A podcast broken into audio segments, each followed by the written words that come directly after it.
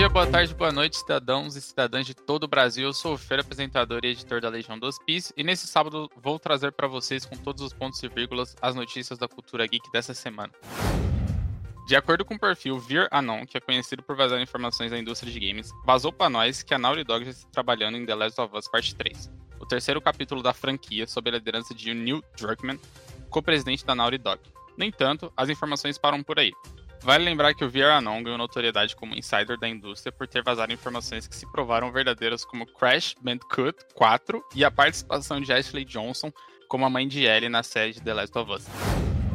Hogwarts Legacy pode demorar um pouquinho mais para algumas pessoas, já que a Warner anunciou seu adiamento para algumas plataformas, sendo elas PlayStation 4, Xbox One e Nintendo Switch. Com a mudança, a data permanece a mesma para a nova geração, PlayStation 5, Xbox Series X e PC. A Sony divulgou nesta terça-feira um novo trailer de Homem-Aranha através do Aranha-Verso, trazendo novas versões do inseto. O filme chega como a sequência de Homem-Aranha no Aranha-Verso de 2019, com data prevista para 1 de junho de 2023. Mais notícias controversas para o universo da DC. Se você acompanhou a LH News da última semana, sabe que a continuação de Homem de Aço foi cancelada. Nessa quarta-feira, James Gunn anunciou que estaria fazendo um reboot para o Superman sem o grande homem Henry Cavill. Abre aspas. Entre os planos está o Superman, em estágios iniciais. Nossa história será focada em uma parte inicial da vida do Superman, então o personagem não será interpretado por Henry Cavill.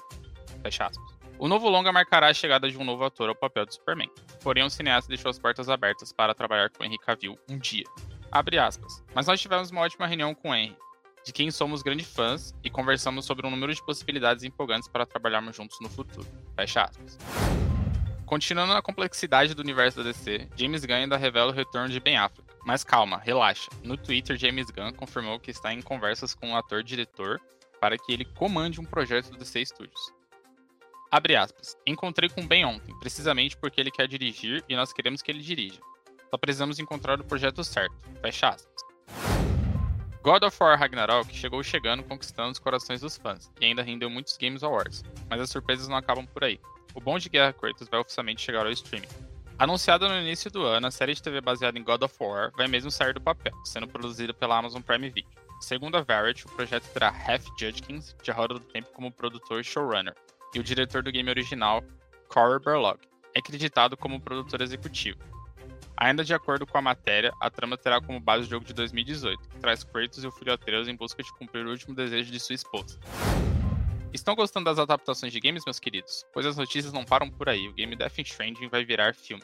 De acordo com Deadline, o grande nome por trás do game, Hideo Kojima, estará a bordo como produtor executivo, acompanhado por Alex Lebovich, da Hammerstone Studios, responsável por títulos como Noites Brutais e Bill e Ted Encare a Música. Ainda não se sabe ao certo qual é o enredo do filme, mas é possível acreditar que o filme traga nova história com outros personagens ainda dentro do universo de Death Stranding. Pânico 6 teve sua primeira prévia revelada. O teaser mostra o assassino chegando em Nova York para perseguir os sobreviventes do quinto filme. Aclamado nos principais festivais de cinema de 2022, The Whale ganhou um novo trailer emocionante para celebrar seu lançamento geral nos Estados Unidos.